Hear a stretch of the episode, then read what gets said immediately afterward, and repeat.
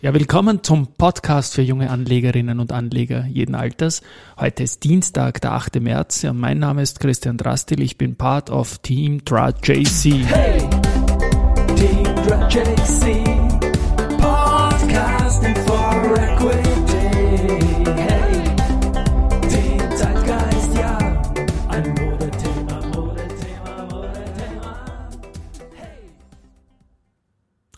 Soll nicht immer so betroffen sein. War gestern eine Message to you, Rudy. Also es geht natürlich um den Krieg, der wo ich jetzt in den vergangenen Tagen immer gesagt habe, wie sehr mich das Ganze runterzieht und dass der Job natürlich da schwierig ist. Glaube ich, habe ich gesagt, braucht man nicht jeden Tag sagen. Ist wichtiger Leserinput. Und gerade jetzt, wir haben gestern einen neuen Hörerinnen Hörerrekord gehabt mit mehr als 860 Abonnentinnen, vielleicht auch dank dem neuen Song mit Zeitgeist Ja, Modethema Ja von Christoph Boschan mit dem Sample drinnen und ja, sehen wir es positiv. Das ist insgesamt keine leichte Zeit, aber wir kommen da durch. Ähm, der Markt, schauen wir da mal vielleicht ganz kurz rein, das ist mal positiv heute. Der Markt steht jetzt aktuell gemessen an dem ATXDR 3,8 Prozent höher als gestern bei wieder 6.168 Punkten.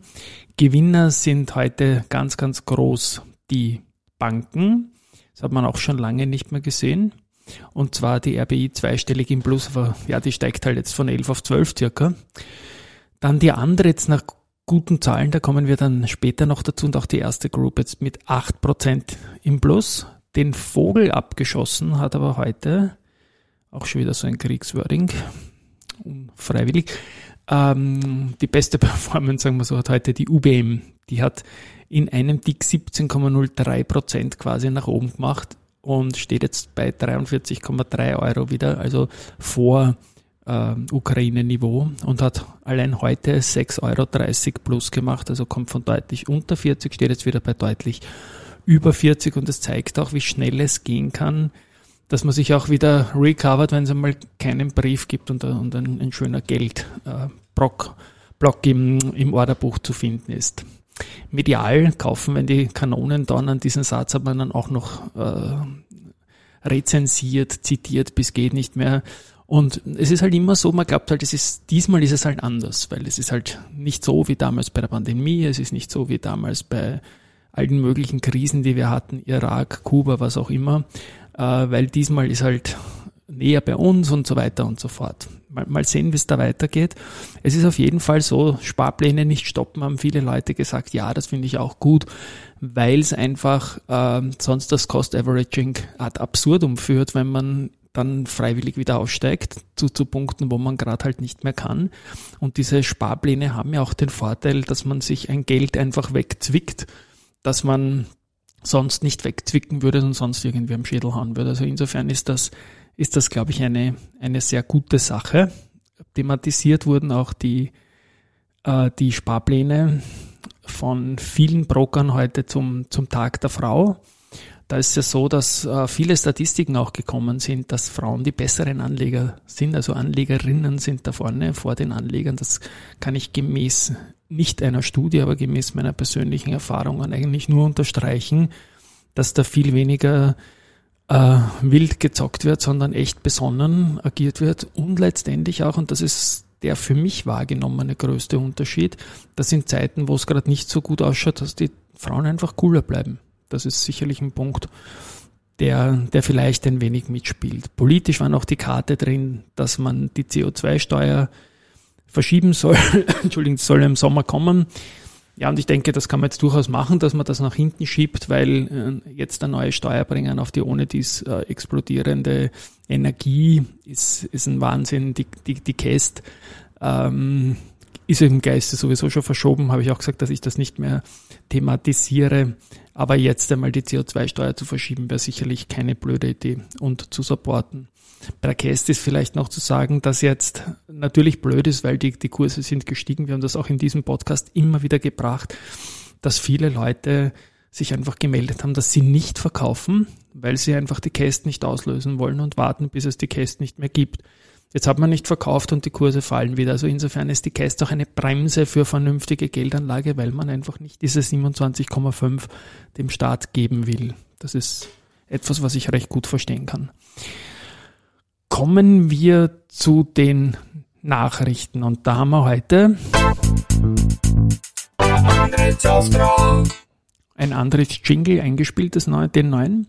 Äh, es gibt heute nicht den Antrittsauftrag, sondern die Summe der Antrittsaufträge, weil es über das Geschäftsjahr 2021 berichtet wurde. Und da hat es Rekordwerte, Auftragseingang, Konzernergebnis und Rentabilität gegeben.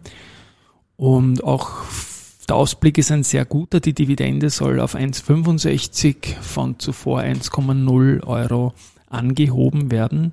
Und ja, also Betriebsergebnisse und Netto gehen deutlich besser als erwartet. Rekordauftragseingang, das ist sicherlich trotz der Krise eine gute Sache und anderes ist heute mit 8% im Plus und sicherlich ein relativer Gewinner dieser Phase. Ebenfalls gut, äh, sehr gut ist die, die VIG unterwegs mit einem Gesamtprämienvolumen von 11 Milliarden Euro. Das ist also ein Plus von 5,5 Prozent gegenüber dem, der Vorperiode. Und auch die wollen die Dividende erhöhen und zwar auch gleich signifikant von 0,75 Euro auf 1,25 Euro pro Aktie. Mitgeteilt ist auch wie immer der wichtige Ausblick und da gehen Sie aus aktueller Sicht für 2022 von einer positiven operativen Performance aus. Und insofern ähm, ist auch da eigentlich sehr überraschend positiv, weil Versicherer, die in Zentral- und Osteuropa tätig sind, natürlich da die würden einem schon einfallen. Ebenfalls gute Zahlen zum Doppel. Ähm, das hat sich gegenüber dem Vorjahr das Periodenergebnis ähm, auf 32,7 Millionen Euro nach neun Monaten verdoppelt. Und das ist auch ähm, eine, eine schöne Geschichte. Der Mangel an Rohstoffen wird jetzt im Q4 ein bisschen zu beobachten sein, meint der Vorstand aber es ist relativ gut alles. Das direkte Umsatzrisiko wird mit 8 Millionen Euro für Russland und Ukraine beziffert. Das ist jetzt nicht riesig, aber man wird sich das natürlich anschauen müssen, auch noch in Richtung Weltwirtschaft. Zum Doppel erwartet das jetziger Sicht ein Umsatzwachstum von 4 bis 7 Prozent und eine EBIT-Marge von immerhin 4 bis 5 Prozent. Und ja, ich glaube, auch da kann man durchaus zuversichtlich sein.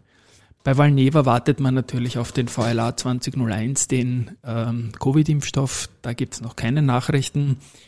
Aber dafür ist es beim Chikungunya-Impfstoffkandidaten VLA 1553 ist jetzt das Single-Shot-Verfahren Phase 3 abgeschlossen und da geht man auch noch davon aus, dass im zweiten Quartal ähm, mit der Verzeihung mit der FDA weitergeht. Dann eine Personalia, ein Urgestein im, ich habe ihn einmal auf ein Cover gebracht, gemeinsam mit dem Ernst Wedowski, damals noch bei der SIMO, für nachhaltige Persönlichkeiten, die ewig im Unternehmen sind und das Unternehmen geprägt haben.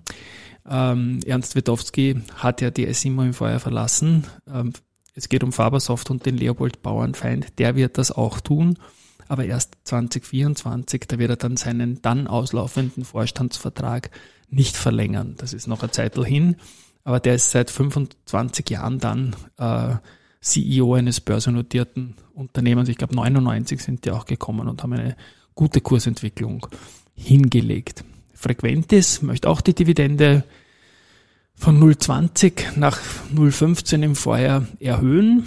Auch das ist eine gute Sache. Focus Labs äh, macht eine neue Geschäftsstelle in Singapur. Die sehen dort äh, einen großen Markt, haben gute Partner in Asien, Australien, Neuseeland.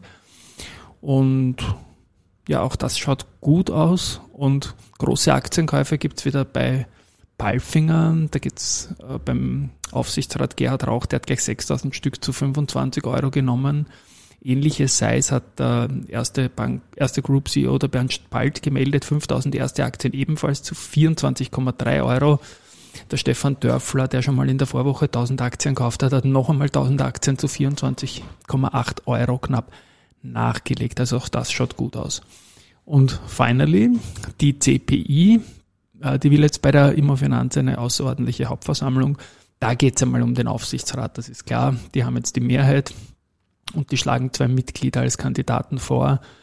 Und ja, es werden da etliche bestehende ähm, Aufsichtsratsmitglieder genannt werden, Bettina Breiteneder, Sven Bienert, Michael Mendel und Dorothee Deuring ihre Mandate zur Verfügung stellen. Das wird im Rahmen dieser außerordentlichen Hauptversammlung passieren. Ja, und dann gibt's da natürlich eine wesentliche zweite Frage, die ich noch thematisieren möchte.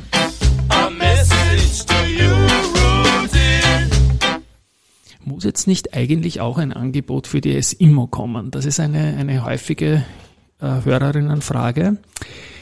Und naja, das ist, denke ich schon, dass jetzt etwas kommen müsste, weil ja die Stücke, die die CPI jetzt, äh, die die Immofinanz an der SIMO hält, von der CPI jetzt kontrolliert werden und damit eigentlich dazuzählen müssten. Aber dann gibt es noch diese 15% Stimmrechtsbeschränkung, die noch nicht gefallen ist. Also wenn die fallen würde, dann müsste das auf jeden Fall kommen.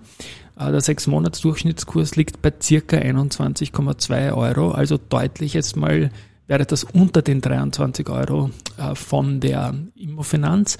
Es ist natürlich so, dass sich der Markt verändert hat, aber ich glaube trotzdem, dass diese 21,2 ein stabiles Ding sind, weil die CPI, die wird das wollen. Der Markt kann jetzt was durcheinandergewirbelt haben. Man muss auch dazu sagen, sollte ein, die CPI an der Börse auch nur ein Stück gekauft haben, das teurer ist als 21,20, dann gilt dieser Preis als Unterkante ich würde jetzt als, als CPI auch ein bisschen ruhig sein und einmal auf Kommissionen und so weiter warten, aber da muss man genau hinschauen. Ich werde mich da in den nächsten Tagen schlau machen, wie es weitergeht, jetzt auch da, nämlich im, im Sinne von dem, was kommen muss, was kommen kann, weil die SIMO-Aktie hat in den vergangenen Tagen, nachdem sie, nachdem sie zu Beginn der Ukraine-Auseinandersetzung gut gehalten hat, doch zeitweilig unter 20 Euro verloren und steht jetzt mit dem heutigen Tag 2010 wieder knapp drüber. Also auch da bleiben wir drauf. Gut, ähm, ein Tag mit ein bisschen Entspannung, vielen Nachrichten. Diese Nachrichten waren zu großen Anteil gut und das sollte uns ein bisschen verstärkende Hoffnung geben. Insofern, Baba, ciao und bis morgen. Hey,